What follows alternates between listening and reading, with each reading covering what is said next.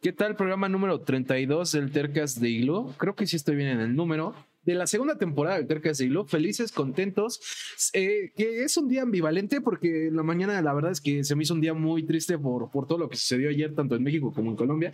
Pero, eh, pues bueno, esto, esto creo que sirve como, al menos a mí me sirve como relajación, entonces pues puedo estar contento porque traigo un invitado que, que tenía ganas de traer, que, que siento que se va a poner buena la plática y bueno, sin más aprovecho para saludar y agradecerle a Jorge Lemus por, por estar como invitado el día de hoy.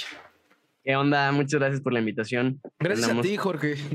Eh, platicándole un poco a la gente que anda, que anda viéndonos, que esté viendo, escuchando la entrevista en Spotify, que la esté viendo repetida en YouTube. Pues bueno, eh, haces muchas cosas. De hecho, estábamos platicando un poco de eso antes de entrar en vivo, pero bueno, entre lo mucho que haces, pues eres narrador, has narrado audiolibros, eres el narrador del canal Express TV. Eh, también tienes tu programa, tu podcast que se llama Un poco personal. ya me canjearon un DAP, bueno, ahí va el DAP. Saludos, Funko Pat, el invitado de la semana pasada. bueno, sí, del sábado.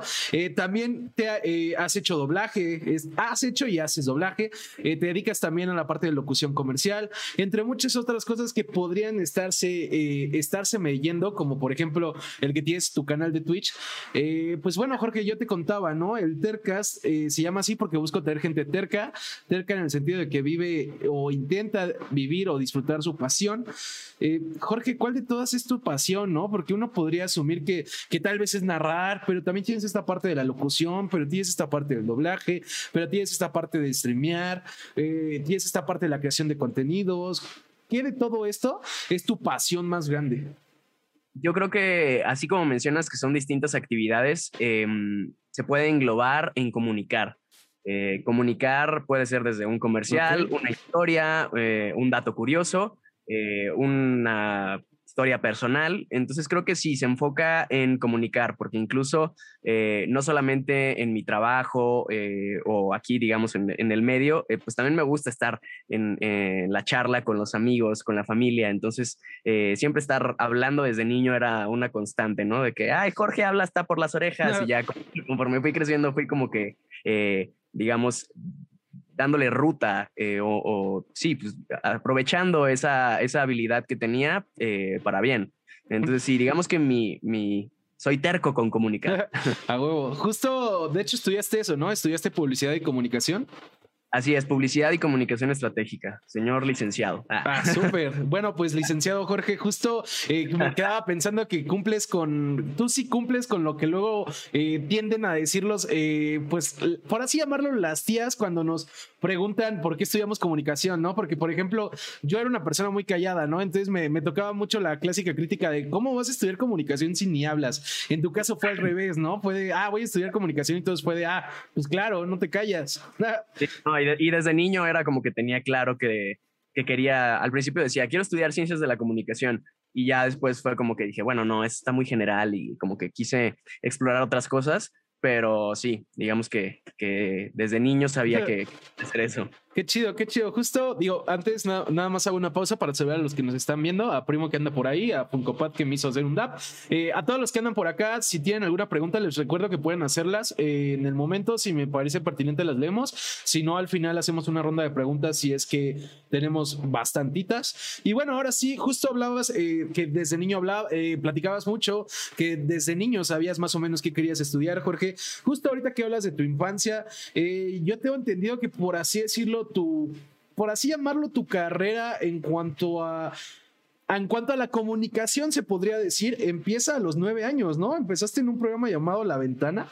Así es, empecé en La Ventana, tenía una sección, La Ventana era un programa eh, de radio semanal que se hacía en Guadalajara, yo soy de Guadalajara, México, y se hacía una radio AM y era un programa que ya tenía muchos años cuando yo llegué, yo llegué ya casi al final, eh, y bueno, era un programa cultural donde pues se hablaba de los eventos que iba a haber en la ciudad, eh, pues sí, todo tipo de eventos culturales. Y entonces yo llegué porque me, eh, bueno, la que era conductora en ese momento, Fabiola Torres del Castillo, era mi maestra de canto en un, en un curso de verano de preparación artística y entonces mi mamá le dijo a ella, oye Jorge, le gusta el radio, yo sé que tienes un programa y entonces me invitó me invitó a conducir La Ventanita, que era la sección cultural para niños.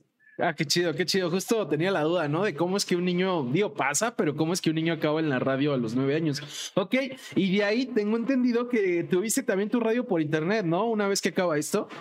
Sí, sí, sí, o sea, fueron, estuve ahí más o menos como dos años, si no me equivoco, y, y mi hermano de pronto encuentra la forma de hacer transmisiones de radio por internet.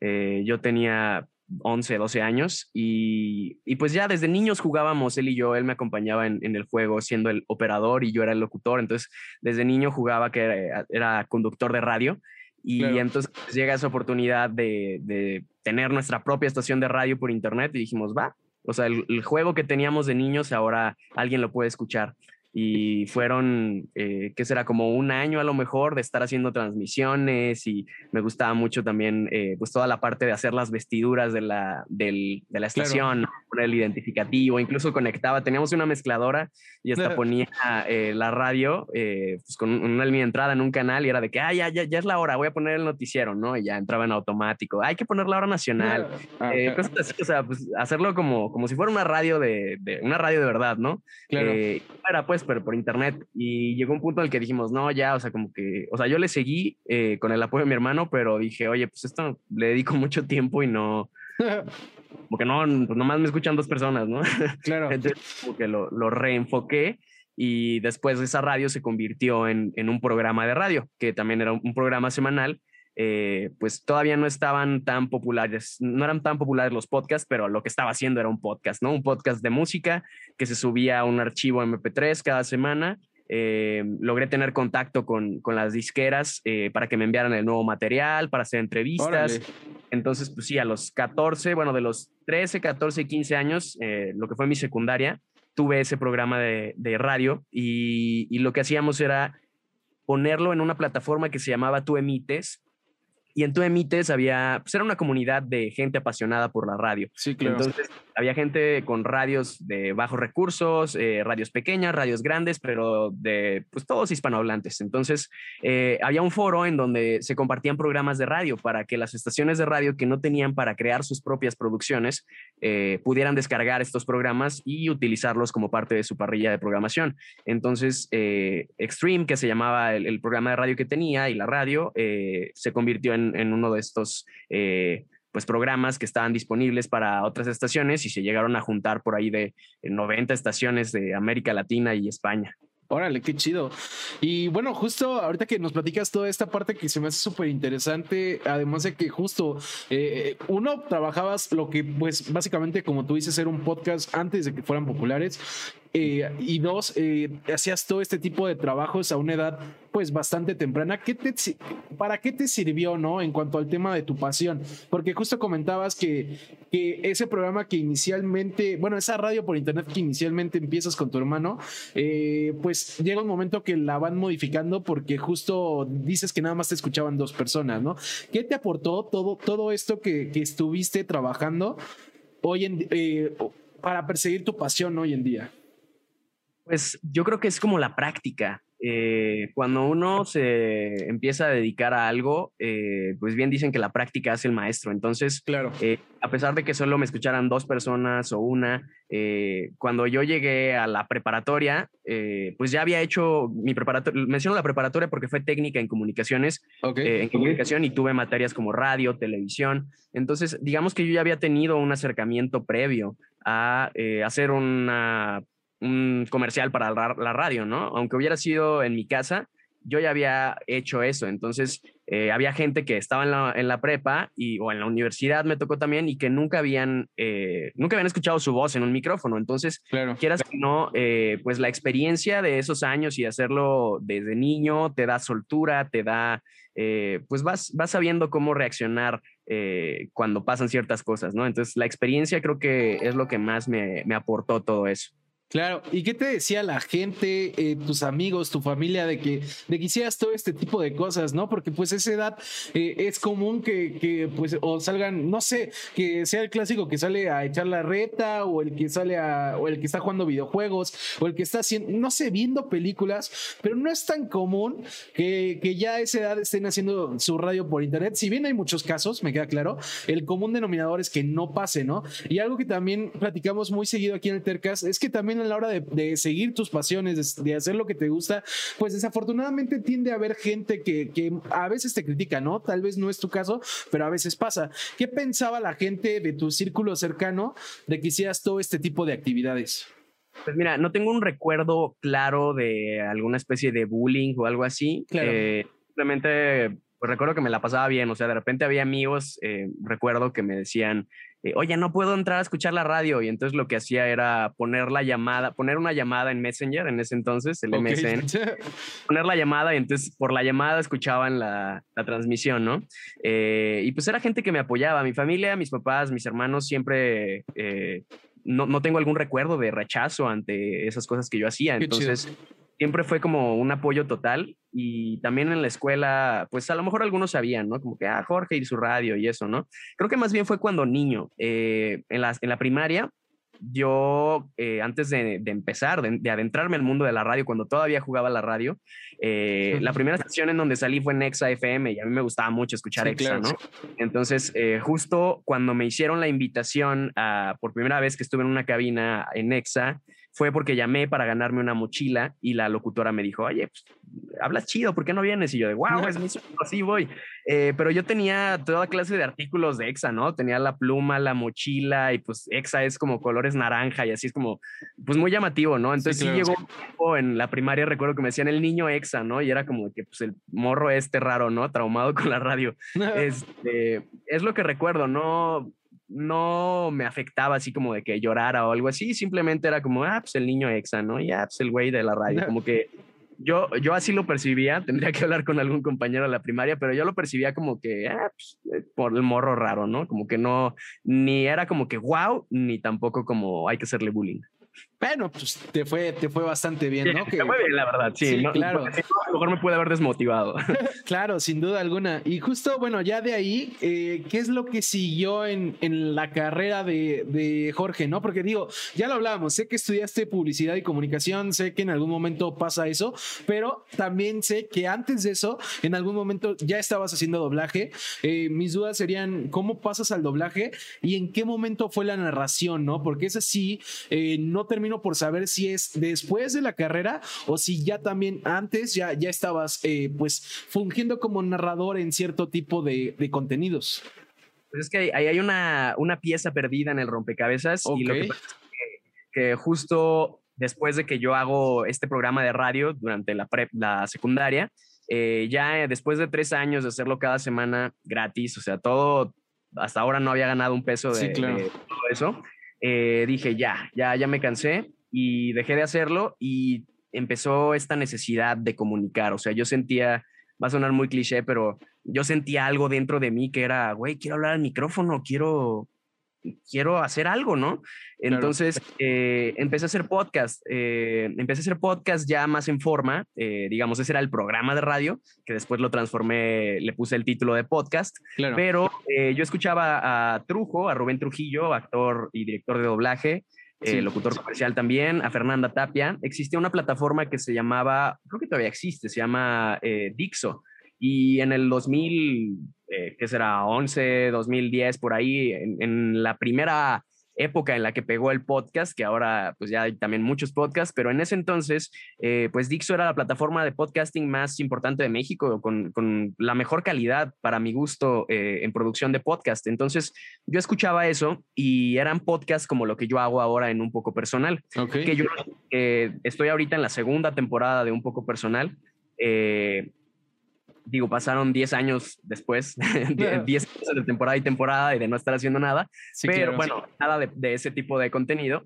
Eh, y ahí fue la, cosa, ¿no? Yo empecé a hacer estos podcasts y eh, una vez hago una entrevista al que era vocalista de Porter, a Juan Son, y buscando videos de Juan Son para ilustrar la entrevista, me encuentro con el canal de Paco, G Paco 93 se llamaba en ese entonces, ahora se llama Paco del Mazo, Eh, y bueno, pues él hacía contenido en YouTube, ¿no? Blogs, este, sketches y cosas así. Y yo jamás había visto eso. Entonces dije, ¿qué, qué es esto, no?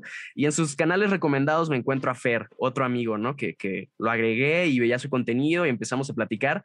Y él me presenta a Héctor Trejo, que tengo entendido que también ha estado aquí contigo en el. Sí, Bully, estuvo aquí en el segundo programa del Tercas. Y, y digo, si llega a ver esto, sigo esperando a que me responda, que me dé más o menos una fecha de cuándo hacemos la segunda parte. Pero sí, Ah, venga. Bully estuvo aquí. pues mira, eh, conocí, él me presenta a Bully y Bully estaba haciendo contenido en YouTube y entonces me dice Bully, oye, ¿por qué no haces videos en lugar de podcast? Y yo de, ah, ok. Entonces empecé a hacer videos en YouTube y subí mi primer video y en eso también me dice Bully, oye, ¿por qué no vienes aquí a Ciudad de México? Yo no había ido nunca, ¿no? Yo ya tenía ya 17 años. Eh, bueno, cumpliendo 17, me dice, ¿por qué no vienes aquí a Ciudad de México? Y se organizó un viaje escolar eh, y conocí a Bully y eso fue como en febrero y después por ahí de abril eh, me dice, oye, ¿por qué no vienes a pasar Semana Santa o Pascua por aquí? Y yo de, ah, ok. Y pues mis papás me dieron chance, ¿no? Te digo que mis papás siempre me han apoyado y era como, ok, pues con mucho cuidado, es la Ciudad de México. Entonces, sí, sí, sí. pues vine para acá a Ciudad de México, conozco a Bully, eh, me presentan en, en, una casa productora de TV Azteca que se llama Irreverente B, bueno, se ah, llamaba Irreverente claro. Sí, sí, sí y me contratan, o sea, suerte, suerte estar en el lugar correcto a la hora indicada. Eh, y me dicen, pues mira, tienes, los les enseño de que, ah, mira, este es el único video que he hecho en YouTube, pero yo hago muchos podcasts, ¿no? Eh, y me dicen, pues estamos buscando a alguien de 17 años que vaya a entrar a la universidad, que no sepa qué va a estudiar, para hacer un canal de YouTube de orientación vocacional eh, pagado por una universidad. Hasta el final se dice el nombre de la universidad. ¿Le entras? Y yo, va. Entonces le entré y empecé a hacer contenido en YouTube. Ok. Eh, después de estar haciendo contenido en, en, YouTube, eh, bueno, ahí yo ya estaba pasando, terminando la prepa y decido, eh, en cuanto termino la prepa, venirme a vivir a la Ciudad de México. Y mm, pues los primeros meses estuve de, de, nini, como que, pues digo, tenía 18, mm, ahora, ahora me puedo entender.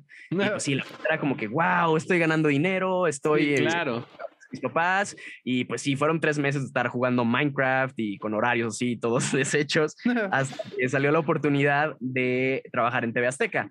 Entré eh, como en la parte de Internet, en Azteca Internet, como creativo, a generar campañas publicitarias para eh, el talento de Azteca, para vender eh, todos los banners que están en la página de Azteca. Y allí estuve un rato y en ese inter, eh, como que dije, bueno, pues podría ver qué onda con doblaje y con locución, eh, pero como que no me decidía. Entonces, eh, pues me acerqué muy poco, hice algunos, algunas voces adicionales para Disney, trabajé nada más para Disney en ese entonces. Hice algunas voces adicionales, unos trailers y cosas así, un personaje así con, pocos loops en una película y de pronto, pues termino yo una relación que tenía y mis papás, yo siempre que, iba a Guadalajara me decían, cuando quieras, aquí tienes tu casa y aquí comes y te pagamos la universidad. Y yo de, ok, les tomo la palabra. Entonces, digamos que pude experimentar lo que era, eh, pues, vivir ya independiente y después decir, no, me regreso eh, a Guadalajara y entro a la universidad. Entonces en la universidad, eh, ahí es cuando, cuando empiezo también ya como a decir, bueno, pues no, no quiero descuidar esto de la locución comercial, este, me empiezo a reportar en algunas agencias, pero la verdad es que lo que hacía en Guadalajara pues era muy poco en comparación a lo que puedo hacer aquí en Ciudad de México. Eh, porque ahí pues era para la región eh, Bajío, Occidente, y muy pocas cosas para, para, para ciudad, bueno, para nivel nacional y ni se diga para Estados Unidos. Entonces, pues ahí es donde, donde empiezo como más o menos a trabajar y ya casi terminando la universidad me voy de intercambio a España y, yo tenía pues desde, desde la secundaria que, empecé a hacer lo de los, la, la locución, pues que me había hecho un demo de comerciales y cosas así y tenía mi demo en una página de locutores y resulta que me llega un mail un día mientras estaba yo allá en España. Eh, para ese entonces yo estaba haciendo páginas web y cosas así, ¿no? Pues de intercambio, pero pues ahí nomás cotorreando. Y me llega un mail y de, un productor y me dice, oye, eh, te contacté hace un mes en esta página, estamos buscándote para hacer la voz de Spotify y, y, pues no me respondiste y encontré tu mail y pues aquí estoy, ¿te interesa? Y yo de, ah, no mames, yo de, sí, claro. Y ya de que me metí a la página a actualizar el mail porque tenía un mail que ya no usaba, y yo de, no, no, qué pedo, cuántas oportunidades se me habrán ido. Entonces sale esa oportunidad de hacer eh, la voz de Spotify. Y entonces digo, oye, pues, o sea, esta es una señal de la vida, ¿no? O sea, si, si estoy descuidando esto, no lo puedo, no puedo dejar que siga. Entonces eh, empiezo a, hacer más, más este, a reportarme, digamos, en diferentes plataformas de locutores y en una de esas me llega un mail de, de Esteban, eh, el creador de Express TV, y me dice, oye, quiero este, ver si puedes hacer una locución para mi canal de YouTube. Yo ya había visto el canal, lo vi, dije, wow, es este canal, no manches, y ya pues empecé a hacerlo, lo grabé y me dijo, oye, me gusta, ¿y cuánto me cobrarías por tantos videos al mes? Y yo de, ok. Y entonces empiezo a hacer cuentas y digo, ya me puedo, o sea, estoy por graduarme, si quiero hacer locución comercial, me tengo que ir a Ciudad de México porque ahí se hacen las campañas importantes, a pesar de ser una profesión que se pueda ejercer desde otras partes, pero hay que hacer esta parte de RP, de presentarte, de dar la cara, de estar en el estudio. El cliente quiere que estés en el estudio. Ahorita pues cambiaron las cosas. Pero digo, pues va, o sea, esto de Express TV me da para tener un ingreso y e irme a vivir a la Ciudad de México. Entonces ahí es donde sale el asunto de la narración. Ok, qué chido. De hecho, bueno, me ganabas un poco una pregunta, ¿no? Porque te iba a decir en algún momento de, ok, si ya estabas trabajando acá, si ya te estaban saliendo una que otra oportunidad, ¿qué te lleva a, estudiar, ¿no? Porque pues también hay mucha gente que, que pues ya cuando, eh, conforme se empezó a desarrollar su carrera, eh, decidió dejar o la carrera o no estudiar de plano, ¿no? Y también es completamente válido porque justo incluso hoy en día, digo, yo no estoy diciendo que sea mi opinión, pero hoy en día hay un debate, ¿no? De que hay mucha gente que dice que realmente la carrera no te aporta mucho, ya cada quien sacará su conclusión de ahí. Pero pues bueno, me ganabas esa pregunta. Antes de, pasar a la siguiente, algo que, bueno, quería leer los mensajes que nos llegaban por el chat. Eh, primero que nada, bueno, agradecerle a Dafne por su follow y bueno, leerte el mensaje de Ares que dice, buenas, ya llegamos Jorge. Eh, bueno, y Dafne decía que bastante interesante. Igual aprovecho para saludar a Meller y justo recordarle a todos los que ya, ya conocen el formato y a los que no, pues también mencionarles. Si tienen preguntas, pueden mandarlas. Si lo consideramos eh, pertinente, lo leemos en momento. Si no, eh, pues lo estaremos leyendo más adelante, pero pues bueno, siéntanse libres de participar. Y ahora sí, Jorge, algo que también pues me interesa saber es, bueno, te lo comentaba, ¿no? Primero que nada, ¿Opinas que, la carrera te, qué te aportó eh, en lo que haces hoy en día o en lo que has hecho? ¿Qué te aportó en este tema de la narración? ¿Qué te aportó en este tema, incluso de la creación de contenidos, este tema del, pues, de la comunicación, que básicamente creo que en eso nos vamos a centrar durante la entrevista? Eh, pues no sé, cuéntame, ¿tú consideras que te aportó algo o te la pudiste haber saltado? Pues eh, me la pude haber saltado, pero, pero cambian las cosas porque también importa mucho cómo, cómo me sentía yo en ese momento. Claro. Eh, por eso me quise regresar a Guadalajara.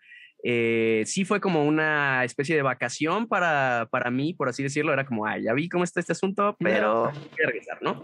Y la vida universitaria a mí me gusta. A mí me, me la pasé muy bien, hice amigos, eh, aprendí de relaciones públicas, aprendí de estrategias publicitarias. Digamos que la parte de comunicación estratégica eh, es bastante importante porque sí me dio herramientas para organizarme, para pues tener este pensamiento estratégico, ¿no? De plantearte un objetivo, cómo lo vas a medir, hacer una planeación, eh, también del proceso creativo, de posponer el juicio, de hacer una lluvia de ideas, toda esta parte de cosas que son como que más intangibles, por así decirlo, eh, me, las aportó la universidad y bueno, también tomé otras, otras materias eh, que, pues eran como adicionales, pero me adentraron, me fueron preparando, o sea, tomé actuación, tomé canto, tomé meditación, eh, la parte de, publicidad, pues también vi cómo se escribe un comercial, cómo surge, eh, cómo es el proceso de que llegue una marca con una agencia y, tenga uno que desarrollar como todo, pues todo eso, ¿no? Que yo ya lo había visto en Azteca, pero ahora estudiarlo, ¿no? Y era como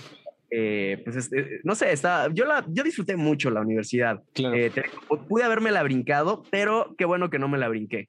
qué bueno que no me la brinqué, porque también, por ejemplo, eh, entiendo, yo ya estoy, lo que yo me dedico, la locución comercial, es el último, es el último eslabón en, en esta cadena, ¿no? De, de la publicidad. Entonces, yo cuando estoy grabando un comercial, me toca pues leer un texto que a lo mejor para alguien que desconoce cuál es el proceso que hay detrás, se le haría muy fácil cambiarlo, ¿no? Decir, ah, pues es que mejor cambio esta palabra por este. Y es como, no, güey, esa es la chamba de alguien. Alguien se estuvo desvelando para escribir este comercial como para que tú llegues ahorita y digas, no, se escucha. No, o sea, es el trabajo, hay, hay una razón de ser, de que alguien lo escribió. Claro. Y todo este background es lo que vi en la universidad y es lo que trabajé, por ejemplo, antes en Azteca, ¿no? Entonces, digamos que tengo la herramienta de eh, pues varias herramientas, ¿no? Para poder entender de dónde viene eh, la chamba que me toca hacer a mí. Entonces, definitivamente sí me la pude haber brincado, pero también me dio herramientas. O sea, he tomado no solamente talleres de, o sea, no aprendí locución, no aprendí narración ni doblaje en la universidad, eso es un hecho. Eh, si alguien que de las personas que está viendo esto o escuchando le gustaría dedicarse a eso, lo mejor es tomar cursos especializados. Yo he tomado muchos talleres de doblaje, de actuación, de locución comercial, de técnica vocal. Eh, todas esas cosas las aprendí fuera de la universidad, pero yo sí creo que mientras más herramientas tengamos, mientras más conocimientos, podremos tener mejor respuesta a la situación o a la chamba que tengamos enfrente. Entonces, eh, pues sí, aprendí, por, por, eso me refiero que me la pude haber brincado, porque pues sí, tomé otros cursos que son los que me sirven para lo que hago día a día, pero esa parte de la experiencia universitaria, de poder haber convivido más con mi familia, o sea, de que fue para mí como una segunda oportunidad, porque me vine muy joven a Ciudad de México y fue como, no, a ver, aprovecha ahora que te regresas para estar más con tus papás, más con tus amigos, porque después vas a regresar. Entonces, sí, claro. fue como un segundo chance, como de, órale, ve, aprovecha y aprovecha también, o sea, al principio eh, también me sentía como culpa, ¿no? Como, ah, qué huevón, que, que ya estabas ganando tu varo y ahora otra vez de mantenido. Y, y dije, pues sí, pero güey, pues me dieron esta oportunidad, ¿por qué no la voy a tomar?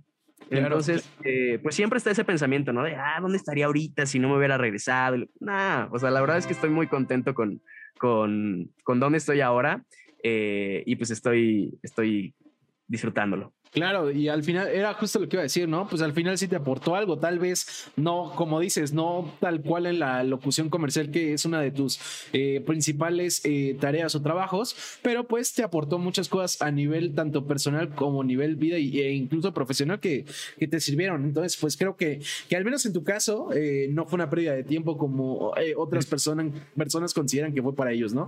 Algo que, que también quería platicar contigo cuando mencionabas que eras la voz de Spotify es eh, bueno, son dos cosas, que es un poco algo que también se le pregunta comúnmente a un actor de doblaje, ¿no? Que digo, sé que también lo haces, que es, eh, uno, ¿qué tanto te reconocen por ser la voz de Spotify? Porque pues sí se parece tu voz, evidentemente, porque es.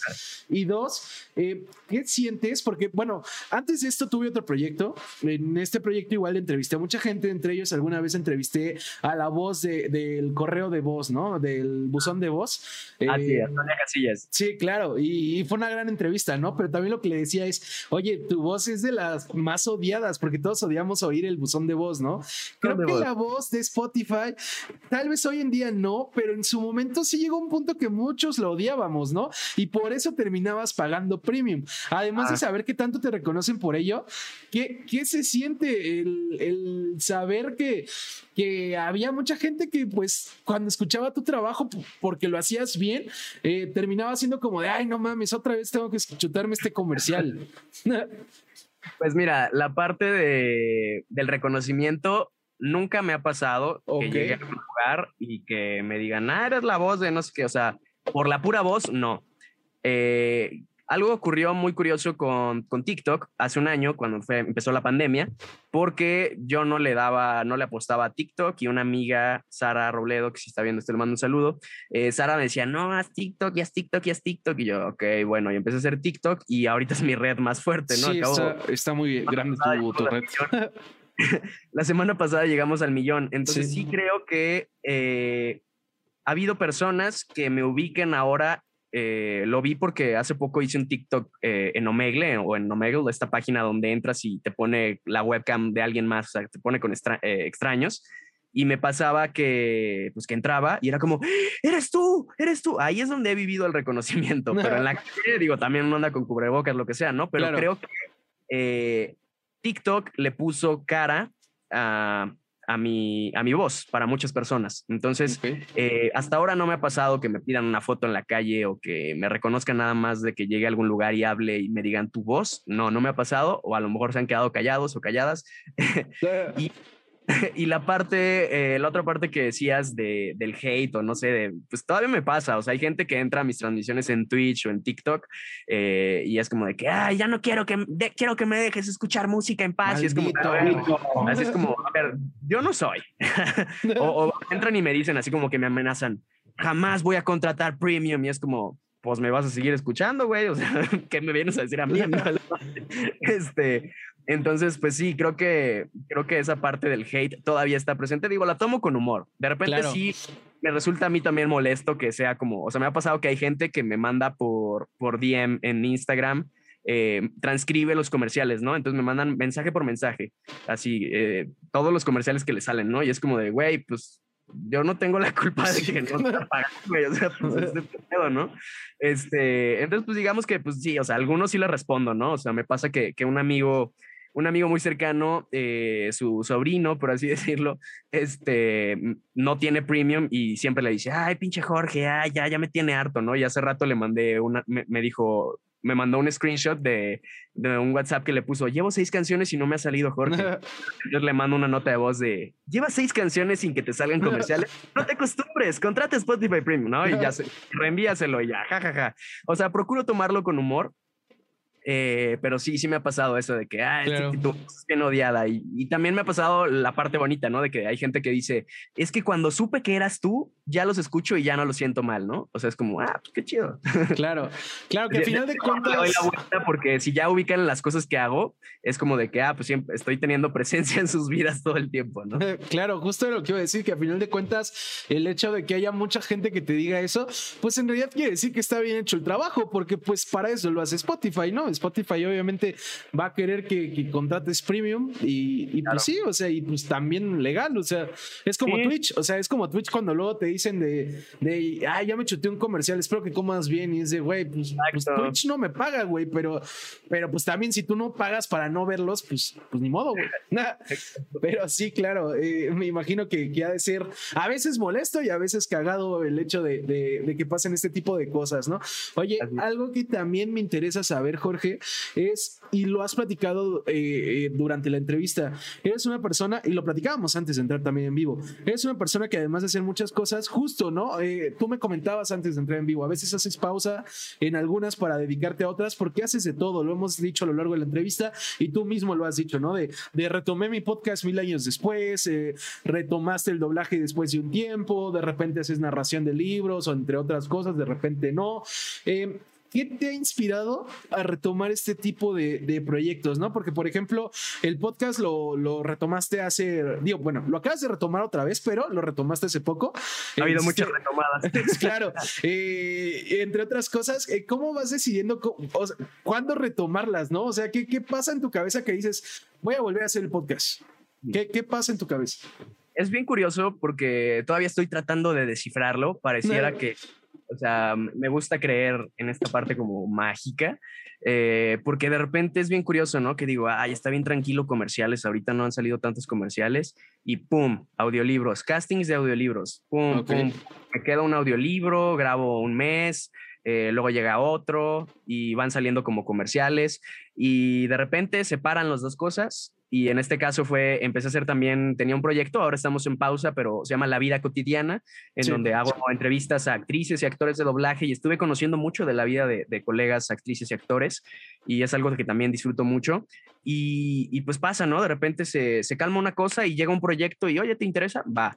Y luego se detiene eso y, ah, comerciales, comerciales, comerciales y luego no hay nada y luego de repente, oye, que este, un audiolibro. Y pues, ¿no? como que es bien curioso, pareciera que, que, el, que el universo va escuchándome, ¿no? De repente también ya me siento como que muy eh, agotado. Me había pasado cuando el último audiolibro que grabé fue el audiolibro más largo que he grabado, fueron 29 horas. Fue el de eh, Crepúsculo, ¿no? Bueno, el... De Crepúsculo, sí. Eh, Sol, de media, Sol de Medianoche. Ajá.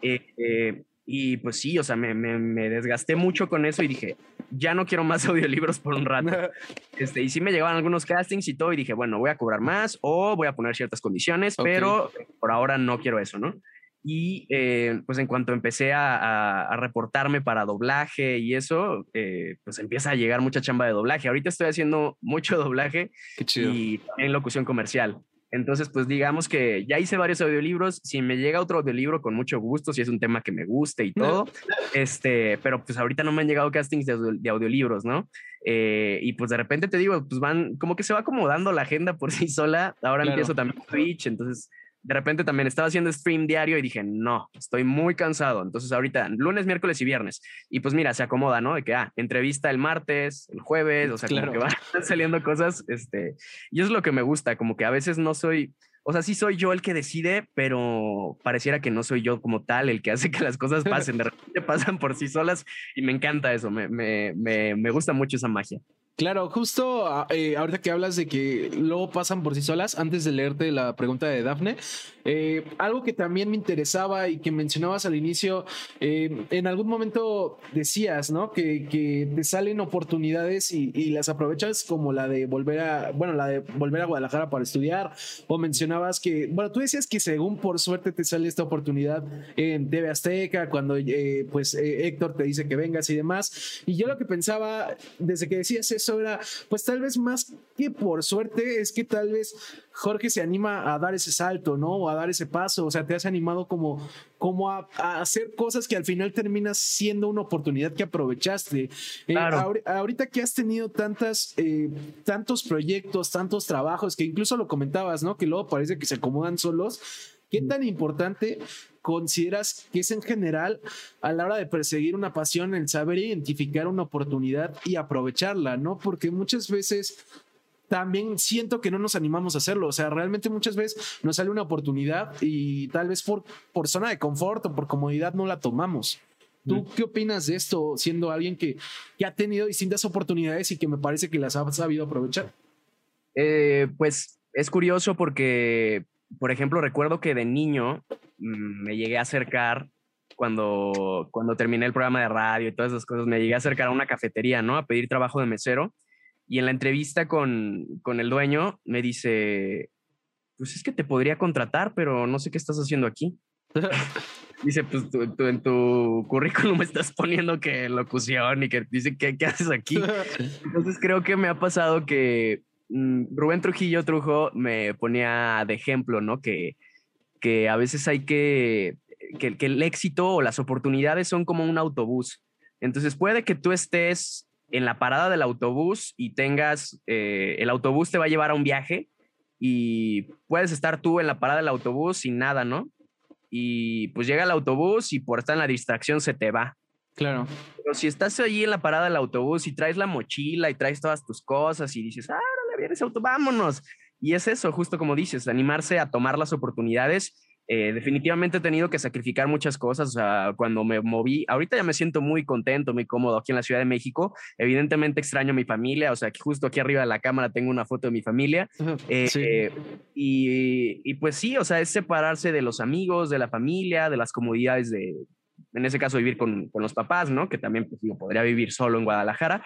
Pero, pero sí, hay que sacrificar muchas cosas. De repente, hace rato también que preguntabas de los niños, ¿no? De que, ah, pues salen a jugar, que, que la reta y lo que sea. Pues yo me quedaba en la casa haciendo mis cosas porque es lo que disfruto. Entonces, yo creo que cuando uno está haciendo lo que disfruta y le echa pasión y se está preparando, eh, pues justo eso, tienes las herramientas para que cuando llegue la oportunidad la puedas tomar si te animas. Eh, lo de menos es pues que no funcione y ya. O sea, Claro. Es, quedarte en donde estás. Claro, sin duda. Eh, Dafne preguntaba hace un rato que aproximadamente cuántos cursos has tomado.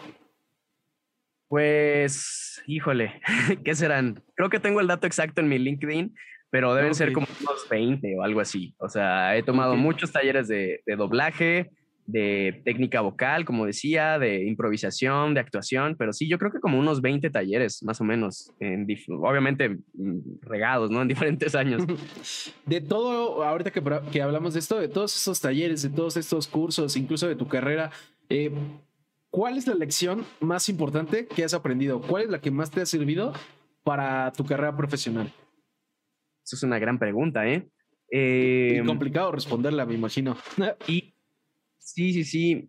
Yo creo que estar actualizado, o sea, uno todo el tiempo tiene que estar practicando y aprendiendo y, y, el mundo va cambiando, entonces uno no se puede quedar con lo que ya sabe, o sea, siempre va a haber cosas nuevas y, y pues no sé, o sea, por ejemplo, en locución comercial, escuchar comerciales, qué es lo que está saliendo al aire, qué es lo que los creativos, lo que las marcas les gusta, porque no nos podemos quedar, o sea, si uno se queda con la idea de, oh, los comerciales, todos hechos eh, con voz grave y así, muy falso, y ahora todo lo quieren natural y platicado y que se lo cuentes a un amigo. Entonces hay que estar escuchando lo que, sea, lo que se está haciendo para poder adaptarse y crecer. Entonces, yo creo que la lección más grande es esa, es no parar de aprender, eh, tener esta humildad de decir, pues ya, ya sé ciertas cosas, pero me faltan mucho por aprender. Entonces, eh, a mí me gusta eso. De repente sí también llegué a tener momentos en los que decía, bueno, pues está funcionando todo chido, todo bien, pero pues, ¿ahora qué? Entonces también cuando, cuando siento que me, que ya hice muchas cosas eh, por mucho tiempo, no sé, como los audiolibros, ¿no? Que entra la racha de audiolibro, audiolibro y digo, ya, eh, me empiezan a traer cosas nuevas. Ahora, por ejemplo, llevo desde enero que estoy tomando clases de canto. Ok, qué chido. Me está gustando mucho eso, ¿no? Y también digo, bueno, a lo mejor termino clases de canto, soy, soy muy de cursos, como se pueden dar cuenta. Eh, termino la clase de canto y a lo mejor, no sé, después me meto a tocar algún instrumento, qué sé yo. como que todas esas cosas de estar haciendo algo nuevo me llena el alma. Entonces creo que, que, sí, adaptarse a lo nuevo, estar al pendiente de qué es lo nuevo es como que lo que más eh, podría, lo que más me, me, ha, me he quedado de, de, todo esto. Y, y, también es algo que le aprendí a otro invitado que has tenido aquí, a IG. ah, qué eh, chido. Sí, me imaginé que, que, era él tu maestro, porque en un en un un poco personal, creo que no me acuerdo si reciente o el primero, hablabas ah. justo de él, pero no estaba seguro si hiciera, si hiciera Iggy o solo sonó muy parecido, pero qué chido. Claro, no, no, no, pues Iggy, eh, cuando yo llegué aquí a Ciudad de México, eh, lo primero que hice fue llamar a la agencia en donde está Iggy, a locutores.com, porque yo sabía que, que él daba coaching y me lo había recomendado Trujo y dije, va. Y llegué, me presenté con él y, pues es eso, nuevamente, ¿no? Este, presentó la oportunidad, llegué, eh, el curso es con Iji, con los directores de casting, y les presenté mi demo, les gustó lo que hice y a los dos días ya me estaban invitando a castings. Entonces, este, pues también, o sea, pues fue animarme, ¿no? O sea, fue como, ah, ok, no hay pedo. O sea, llegué muy determinado, con miedo, con inseguridad. pero dije, no tengo nada que perder, lo de menos es regresar a Guadalajara y ya. Claro. Claro, justo. Pues, o sea, hasta la fecha, o sea, acabo de cumplir tres años en Ciudad de México ahora en marzo y hasta la fecha, digo, llego, de repente ya por chamba no alcanzo de repente estar en el curso, eh, pero los jueves, los jueves es, es día de, de, coaching con, con Igi. Ah, qué chido, qué chido. Le mando saludos al buen Igi también. Eh, muy buena entrevista. Eh, algunos podrían decir que somos primos de esa entrevista. Eh, y bueno, algo que ahorita me quedaba pensando que justo decías, ¿no? De que has tomado muchos cursos, eh, que también, eso no lo dijiste, pero lo pensé, de que nunca paras, o sea, que vamos, justo lo decías, ¿no? Vamos a hacer audiolibros, que ya no hay audiolibros, pues vamos a hacer doblaje, que vamos a streamear, que vamos a, a, pues, a seguir narrando en Express TV, que a hacer tal cosa, etcétera si bien me queda claro que hubo un momento de tu vida en el que frenaste, por así llamarlo, que fue cuando te metiste a la carrera, que en realidad no frenaste porque estabas estudiando, pero bueno, ahí te tomaste un descanso de otras cosas. ¿Ha habido otro momento de tu vida en el que has tenido que parar, Jorge? Porque pues mm, yo siento que andas en chinga, que es algo que me pasa a mí también. ¿Ha habido algún momento en el que tuviste que parar? Creo que no. Ahora que lo pienso, creo que no. Eh, no, y justo soy muy exigente conmigo mismo, entonces de repente sí me pasa que hay días que me los doy pues, a tirar la hueva, o sea, tal cual, ¿no? O sea, si sé que ese día no tengo ninguna grabación, que ha estado muy tranquilo los días alrededor de ese. Eh, hace dos semanas, hace dos semanas me fui de vacaciones a Oaxaca una semana eh, y días antes había estado muy tranquilo la chamba y dije, va, ¿por qué no? O sea, es jueves, para mí es sábado.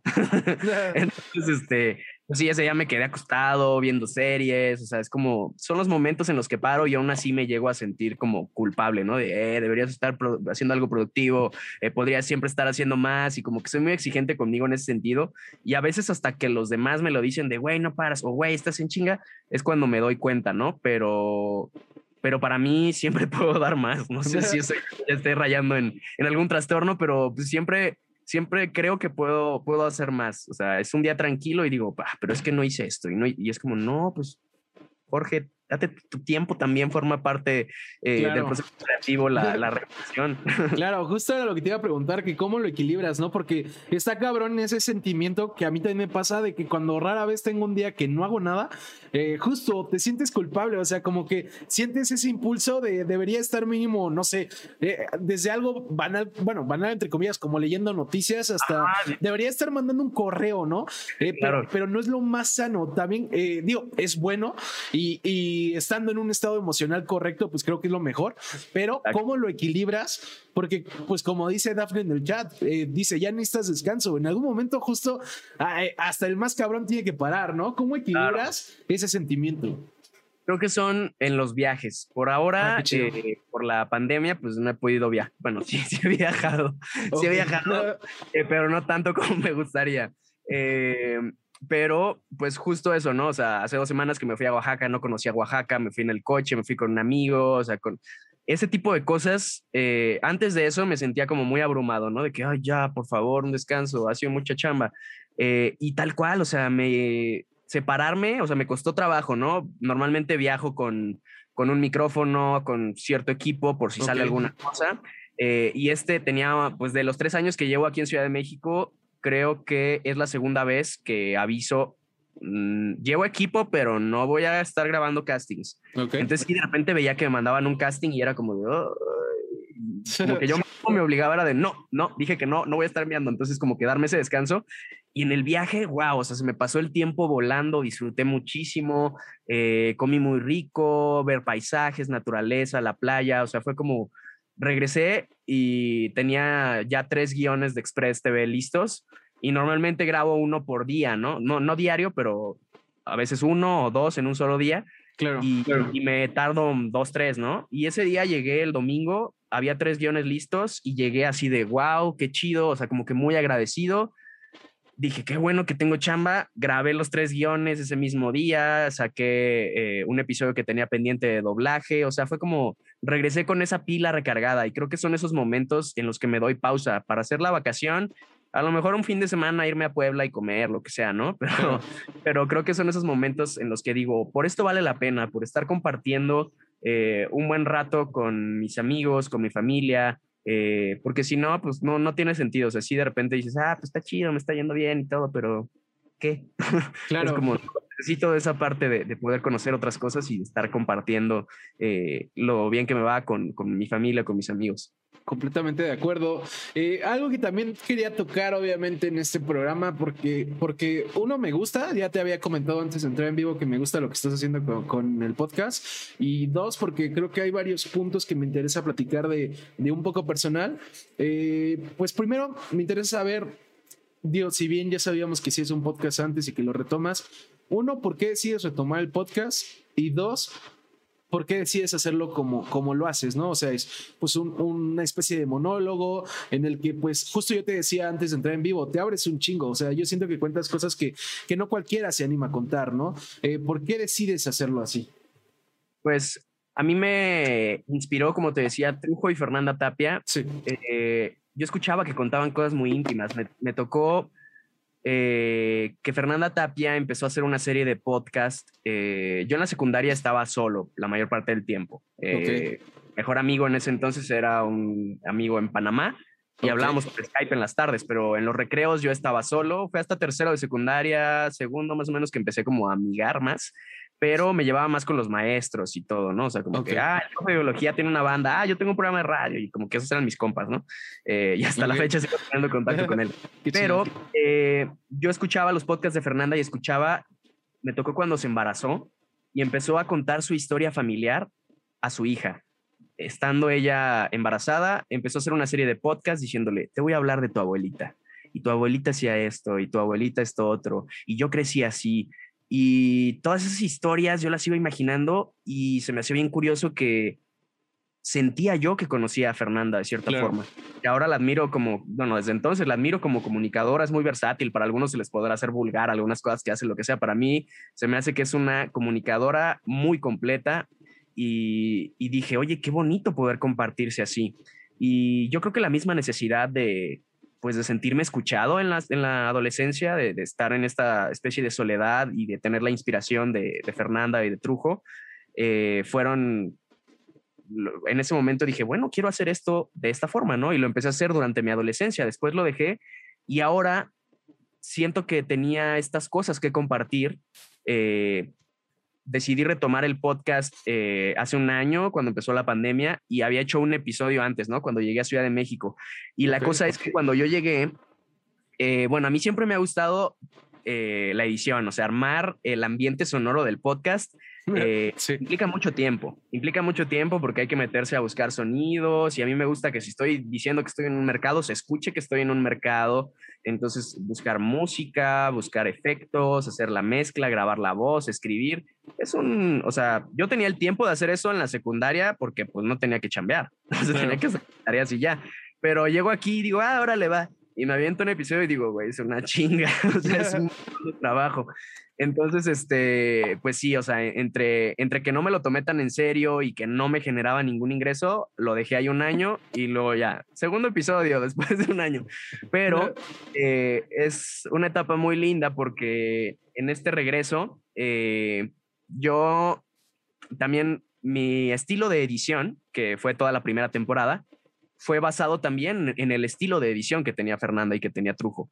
Entonces, para esta nueva temporada, eh, pues digamos que pues ya, ya teniendo trabajo y ya teniendo otras obligaciones, decido delegar, delegar el trabajo de edición y contrato a Bernardo, que él es el editor, o bueno, él fue el editor de Fernanda y de Trujo. Okay. Eh, y le digo a Fernanda Tapia, bueno, contrato a Fernanda Tapia para que sea la voz de las, eh, de las cortinillas de mi podcast. Entonces decidí como cerrar eh, ese círculo, decir, bueno, tú me inspiraste, ahora tú eres las cortinillas de mi podcast. Y tú también me inspiraste en tu estilo de edición, Bernardo, y se me hace bien chido que ahora podamos, podamos trabajar juntos y, es así como decido, ¿no? Aún así me cuesta trabajo eh, la disciplina de, ponerme a escribir y, es, rascarle, o sea, es como eh, este último episodio que publiqué fue incluso algo que hablé con mi terapeuta, eh, con mi psicólogo.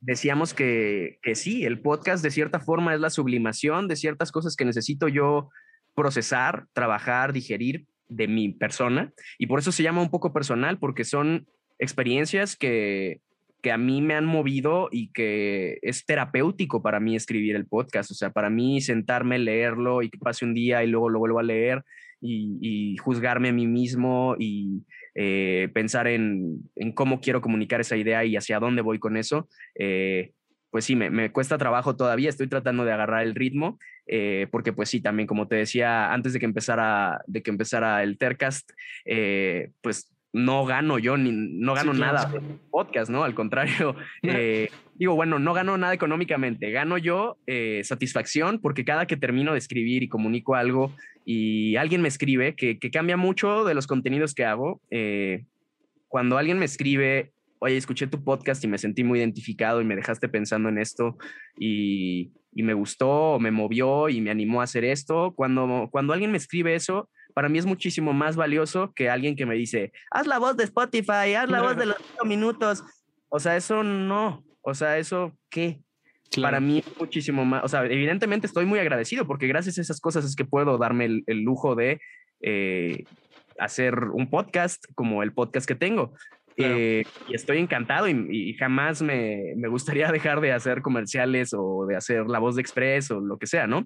Eh, pero justo es como ese punto medio entre, yo sé que, que si le dedico al podcast, además de ayudar a, alguien, ayudarme a mí y ayudar a alguien más que pueda resonar eh, o hacerle eco el podcast, eh, pues sí, a lo mejor más adelante, digo, no dejo de colgar los episodios en YouTube y pues YouTube tiene anuncios y a lo mejor en algún momento pues va a ser más escuchado y puede que genere más ingresos, ¿no? Pero por ahora es una inversión en mí eh, y que me gusta verlo como que también es una, una ayuda hacia los demás, o sea, es entregar parte de lo, de lo que soy hacia los demás y si alguien le ayuda en el camino, pues encantado. Claro, qué chingón. Eh, bueno, te leo el mensaje de Rola0912 que dice que te ama. Y, ah, gracias, Rol. Y Dafne que dice, y a nosotros el podcast nos da enseñanzas, nos animas a hacer cosas que nunca pensamos que podríamos. Es como una terapia o algo parecido. Antes de pasar a las últimas preguntas, Jorge, algo que también eh, me interesa saber, primero que nada, pues, ¿cuál es el episodio de Un poco personal que más trabajo te costó hacer? Este último. Ok, ok. Este último, en cuanto a, pues sí, o sea, que fue muy personal. Muy personal, y fue muy personal, no fue un poco, fue un chingo personal. sí, claro. Eh, y, que incluso, bueno, pues para los que no han escuchado el último episodio del podcast, eh, comparto cómo fue eh, justo este proceso de la adolescencia, ¿no? El, el despertar sexual, el, el, darme cuenta que, que, me atraían los hombres, que me atraían las mujeres y, me abría eso, ¿no? Porque de cierta forma ya lo había más o menos comentado en mi, en mi Instagram y como que sí, y como que no, como que no lo decía. Tampoco yo tenía la necesidad de, salir del closet, por así decirlo, de que, ay, yo soy Joto, la bandera, lo que sea. sí, claro. Este, pero, pero sí tenía que ser muy cuidadoso en qué tanto, qué tanto me expongo, qué tanto digo, qué tanto le va a ayudar a las personas, qué sí digo y qué no, porque fue un proceso de, o sea, eh, mientras yo escribía, me iba acordando de cosas y decía, ay, cabrón, no, esto no lo puedo decir, o esto no lo quiero decir, pero puedo hacer que le ayude a alguien y que entienda que yo pasé por eso y que a lo mejor esta persona también está pasando por eso. Entonces, fue, eh, podría yo hablar de algún podcast en especial que me haya costado trabajo editarlo. Eh, o que me haya tardado mucho, pero este en especial me entregué demasiado, entregué mucho de mí eh, escribiendo, pensando que sí, que no, y, pues también hasta Bernardo cuando lo terminó de editar me dijo, este ha sido mi favorito de todos. Eh, y pues qué chido que, que, es en el que más, pues más me entregué y más, más di de mí eh, y que, que, esté ayudando. O sea, te digo, cuando empecé a leer los comentarios de personas en, en YouTube, en Instagram, diciendo, Jorge, me siento muy identificado contigo, eh, yo no estaba entendiendo qué me estaba pasando, todas esas cosas, digo, valió la pena, valió la pena. Eh, y pretendo también que, que, el podcast no siempre sea de contar intimidades, sino que pues, de repente tengo un episodio ahí que se llama este, la, la, señora Hurtado, ¿no? Que fue una vecina que tenía en el otro departamento donde vivía. Eh, y pues una vecina la acusaba de robo, este, y pues conté ese ¿no? Entonces, el podcast no solamente es como de, ah, temas muy serios y hay reflexión, no, también, o sea, hay cosas así de desmadre, eh, son las menos, también de repente escucho los podcasts que hacía en la secundaria y pues evidentemente uno tiene otro pensamiento y digo, ay, no, qué pena, pero bueno. claro. Este, pero sí, eh, digamos que el último, el último episodio que fue el que más me, me costó, pero también el que más disfruté y en el que más me entregué. Qué chingón, qué chingón. Justo era lo que pensaba que cuando decías lo de, lo de ayudar a alguien, eh, yo creo que justo me quedé pensando eso, ¿no? Que probablemente sí ayuda a un chingo de gente. El problema es que, como dices, eh, pues el que se expone eres tú, ¿no? O sea, el costo es, es exponerse y abrirse, pero pues qué bueno que, que la gente lo recibió bien. Yo también creo que es un gran episodio. Y bueno, antes de pasar a las últimas dos preguntas del Tercast, algo que también quería preguntarte es eh, esta serie de preguntas rápidas. primero que nada, porque, porque has hecho muchas cosas, entonces quiero saber tu comercial, o sea, el comercial en el que has participado participado que más te gusta, o sea, como locutor, y el que más odias? Personalmente, obviamente, no que digas que es malo o tal, sino que a ti no te gusta cómo quedó tu voz. Eh, hice uno, hice uno para una marca de que no sé si, es, si sea ese el que, el que menos me guste, pero fue justo, no fue tanto por mi ejecución, sino por lo que hicieron a la hora de editarlo. Okay. O sea, como que en el momento no hubo chance de cambiar una frase y entonces editaron y se escucha así todo mochado, parchado, que a lo mejor alguien que no se dedica a esto no se da cuenta, pero yo lo escuché y dije, ¿qué? ¿Por qué no me pidieron que lo grabara otra vez? O sea, ¿por qué hicieron esos parches horribles, no? Eh, pues sí, era como unos embutidos. Y, y, el que más me ha gustado, eh, creo que por el valor sentimental, eh, es muy simbólico. El primer comercial que hice aquí llegando a Ciudad de México, okay. Eh, la primera cuenta que me quedé fue para una universidad y, y curiosamente, eh, curiosamente, eso me toca doblar a un, a un chico que está dando como un discurso a jóvenes okay. y, y, les dice, si no crees en ti, eh, pues ¿quién va a creer en ti? O sea, ¿quién, quién te va a animar a dar el, el siguiente paso, no? pues solamente tú puedes decir, lo voy a hacer. Entonces, se me hace bien bonito que el primer comercial con el que me haya quedado haya sido ese y que tenga ese mensaje. Claro.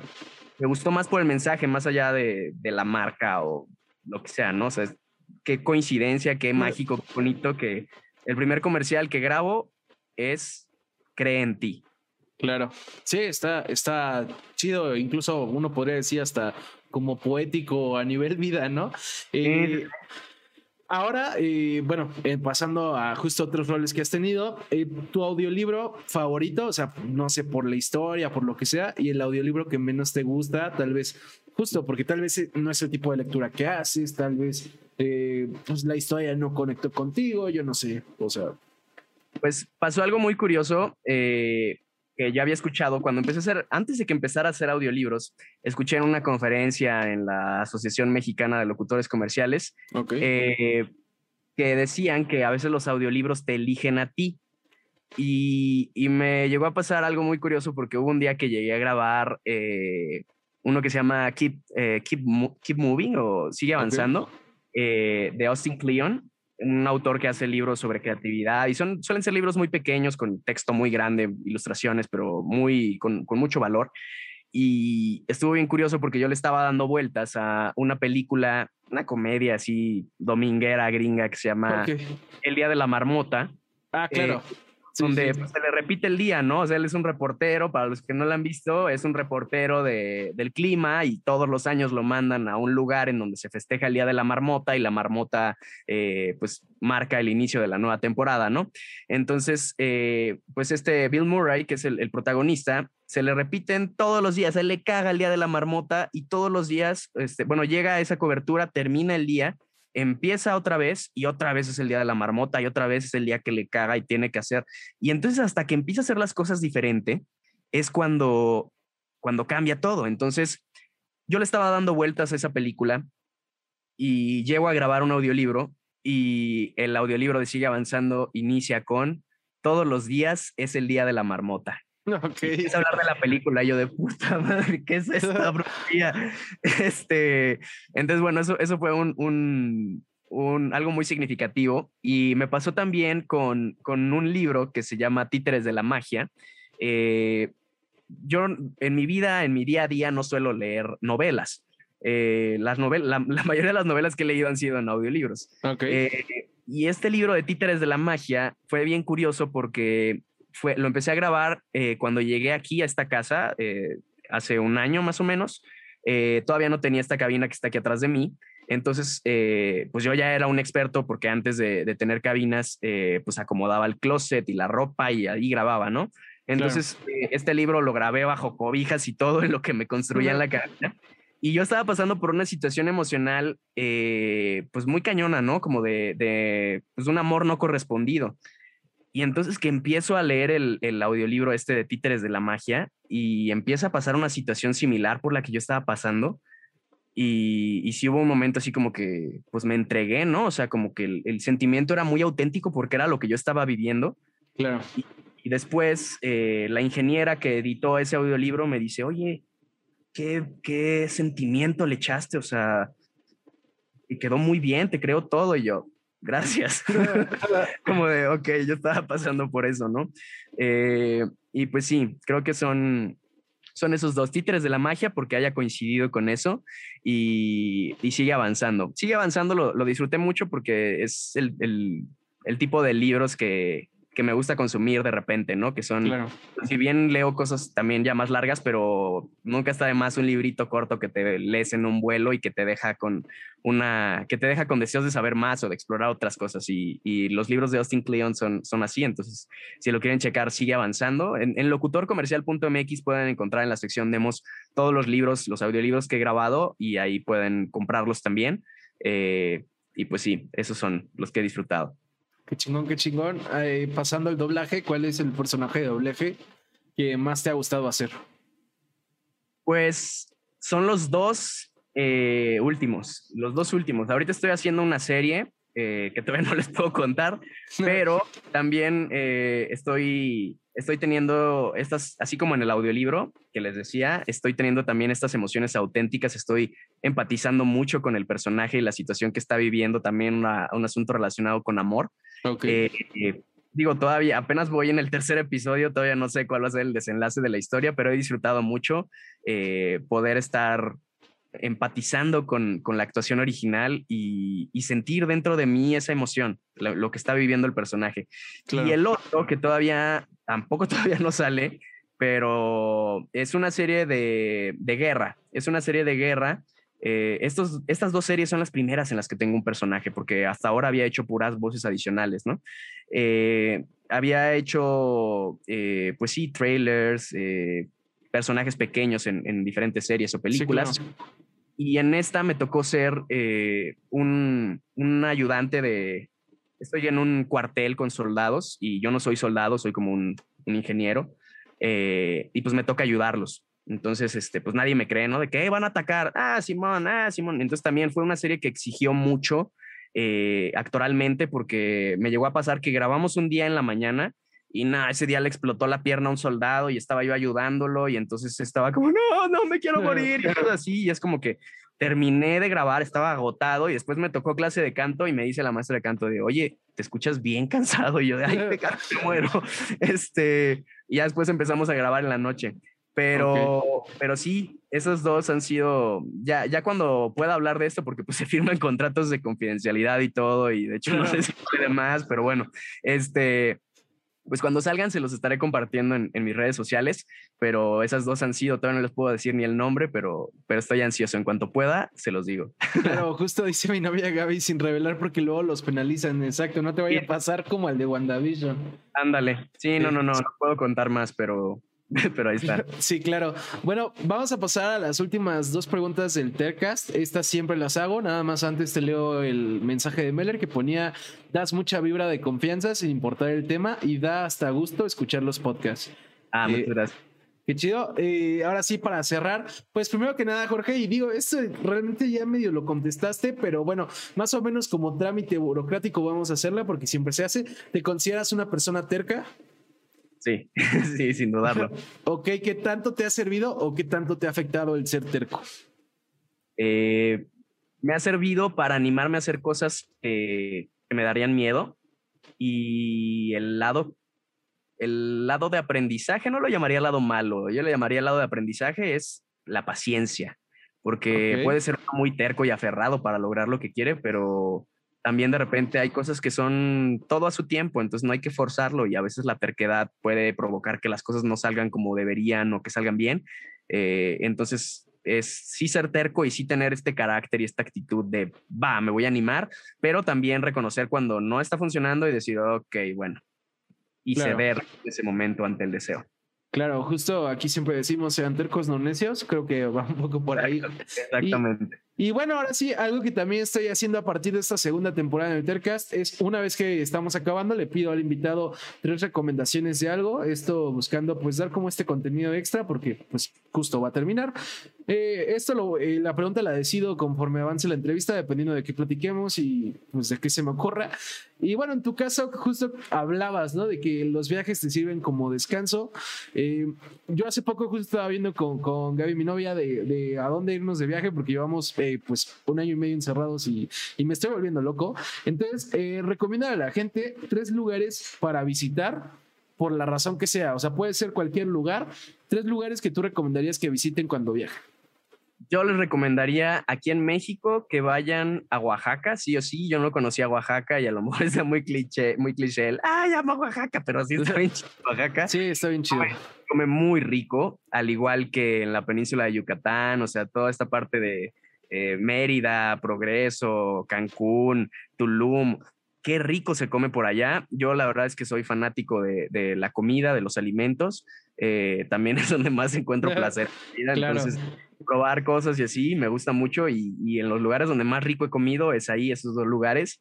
Eh, y ya la otra recomendación, más allá de, de un lugar, eh, y tiene que ver mucho con la personalidad de cada quien, pero yo soy más de la naturaleza. Yo sí creo, aunque no tenga forma de comprobarlo, que eh, el estar en contacto con la naturaleza y permitirnos admirar eh, una flor, un paisaje, el mar, incluso salir al patio, al jardincito, lo que sea que tengas contacto con la naturaleza, con los claro. animales, eh, yo creo que eso nos, nos, recarga, al menos a mí me, me, me llena de vida. Eh, entonces, siempre que uno, eh, yo, yo de, la, de los momentos en los que más mal me he sentido, las formas en las que he salido es conectando con la naturaleza y con las relaciones personales, claro. hablando con amigos y todo. Entonces, si pueden mezclar las dos cosas, si se pueden aventar un viaje y desconectarse, aunque sea un ratillo del, o sea, me, pasó ahora que fui a Oaxaca, llegamos a una playa y no había internet. Y, y, ese momento en el que te quedas sentado ya se hizo de noche a las 7, 8 y dices, ¿y ahora qué hacemos? No hay internet, no trajimos cartas, ya se hizo de noche, pero estamos aquí, podemos salir a medio ver el mar en la oscuridad y escucharlo y cotorrear y estar entre amigos, ¿no? Entonces, claro. creo que son esos los momentos que, llenan y, viajar definitivamente nos puede acercar a esas cosas. Entonces, eh, llenen su vida, no, no se queden metidos en, en, la computadora o lo que sea. Igual, si no podemos salir ahorita o las posibilidades económicas o por eh, la pandemia, pues al menos en la tele, ponte una serie, un documental de animales o algo, ¿no? Sale a caminar a la vuelta a la cuadra. Claro. Pero sí estar en contacto con, con, la naturaleza, con ese tipo de impresiones. Sí, claro, justo era lo que pensaba, ¿no? Tal vez no es el mejor momento para recomendar eso porque pues en teoría no debemos salir, pero si ya se están volviendo locos, pues es importante pues tener sugerencias. Salir al, parque, a escuchar los pajaritos o ver el amanecer o el anochecer, ver la luna cuando está, está llena. Y, ese tipo de cosas o acercarse, por ejemplo, yo hace poco eh, empecé con un, lo he contado en el podcast, empecé con un huerto eh, y también quieras que no, el, tener la responsabilidad de regar las plantitas, de ir viendo cómo crecen, de, ay, ya salió un, eh, un tomate o ay, ya salió este, un apio o lo que sea, ¿no? Como que ese tipo de cosas me relajan y me, mantienen tranquilo, al igual que la, la respiración, la meditación, ese tipo de cosas también me ayudan cuando, cuando más mal me siento, digo, ah, es que llevo un mes sin meditar. ok. Claro, claro, son buenos consejos. Y bueno, justo como, eh, como está diciendo mi novia Gaby en el chat, eh, mencionaste entre varios lugares Tulum, que es uno de los que hemos considerado. Eh, Oaxaca también es un lugar que me encanta, yo también lo recomiendo. Y bueno, Meller nos recomendaba Nayarit. De hecho, tenía ganas de Nayarit también, Meller. O oh, Guayabitos. Bueno, y con esto vamos a, a, concluir. Igual, Ángel, pues sí, llegaste tarde, amigo, pero puedes ver la repetición en Twitch o cuando suba YouTube o Spotify. La verdad, estuvo muy buena la entrevista. Jorge, aprovecho para agradecerte por, por tu tiempo, por, por esta plática. Creo que, que fue divertida, fue interesante, tiene mucho el tema de, de seguir tu pasión, que era lo que me importaba. Agradecer a la gente que anduvo por acá, a Dafne, a mi novia Gaby, a Ángel, a Meller, a todos los que anduvieron pues gracias por estar aquí. Ya saben, si no la pudieron oír completa, si la quieren recomendar o repetir, se sube a Spotify y YouTube en unas semanas. El Tercast de Igloo en ambas redes, también en Facebook, si quieren enterarse de cuando se suban, de los próximos invitados. A mí me encuentran como el WS en Twitter e Instagram, ahí también los anuncio. Y el WS en Twitch, si quieren ver las entrevistas en vivo. Jorge, obviamente lo que desees anunciar es más que bienvenido. Muchísimas gracias. Pues los invito a que se suscriban a Express TV eh, el canal de YouTube de Datos Curiosos, también a que chequen si les gusta el mundo del doblaje, la vida cotidiana, lo buscan en YouTube o en Instagram, eh, ahí es ese proyecto que tengo con Trujo, eh, bueno, más bien de Trujo, donde me invitó y hacemos entrevistas a actrices y actores de doblaje. Y bueno, pues aquí están abajo mis redes, ahí está el Twitter, el TikTok, mi canal de YouTube y mi Instagram. Eh, pues son las, las cosas que les, eh, que les invito a que chequen. Igual en soyjorgelemos.com ahí pueden encontrar también eh, las, temporadas, las primeras temporadas de mi podcast, los tres años que estuve haciendo durante la secundaria el podcast este de Extreme, de música. y bueno, también ahí en mi canal de YouTube hubo un tiempo que me, bueno, ahí le he variado, ¿no? De que hice noticias, hice videos de viajes, entonces ahí, ahí hay algunas cosas. Y pues les decía también, si quieren, si están interesados en, eh, en, conocer de mis servicios de locución o de las cosas que he hecho, las marcas con las que he trabajado, una cotización o lo que sea, lo encuentran en locutorcomercial.mx y ahí está toda la información. Claro, y bueno, justo decía Ángel, bueno, decía Ángel que eres su ídolo, que, que utiliza tu despertador. Eh, y, y, bueno, sí, veía que ponían que hiciéramos un minuto de silencio por lo del metro o por lo de Colombia, sí fueron situaciones muy tristes. Eh, no, no no lo voy a hacer porque creo que pues un minuto viéndonos callados pues van a perder mucho tiempo, pero pues digo, fue una desgracia lo que pasó, lo dije al inicio. Eh, espero que, que, esto sirva para eh, pues distraernos un poco porque sí, yo en la mañana andaba súper bajoneado viendo esto. Sí, no, desde, anoche sí es lamentable que haya pasado. Sí, estuvo horrible. igual antes de darles ride con un amigo que se llama, bueno, ahora se llama Don Julio por lo que estoy viendo, que pues es un amigo que lleva un rato ya streameando, ahorita anda, creo que anda haciendo Warzone, casi siempre hace Warzone Les menciono la invitada del sábado. El sábado viene Carolina Jiménez, eh, que aparece como OK Infografía en varias redes. Ella es lead artist en Scanline. Eh, se dedica a los efectos visuales. Ha estado en los efectos visuales de películas como El Hobbit, como Suicide Squad, como eh, Ant-Man and Wasp, varias de Marvel, varias de DC, varias de todo. Ha trabajado con gente muy grande. Es bastante talentosa también. Creo que va a ser una entrevista también sumamente interesante. Entonces, espero verlos por aquí el sábado. Nos vemos pronto. Díganle que le mando saludos a Julio. Bye. Muchas gracias.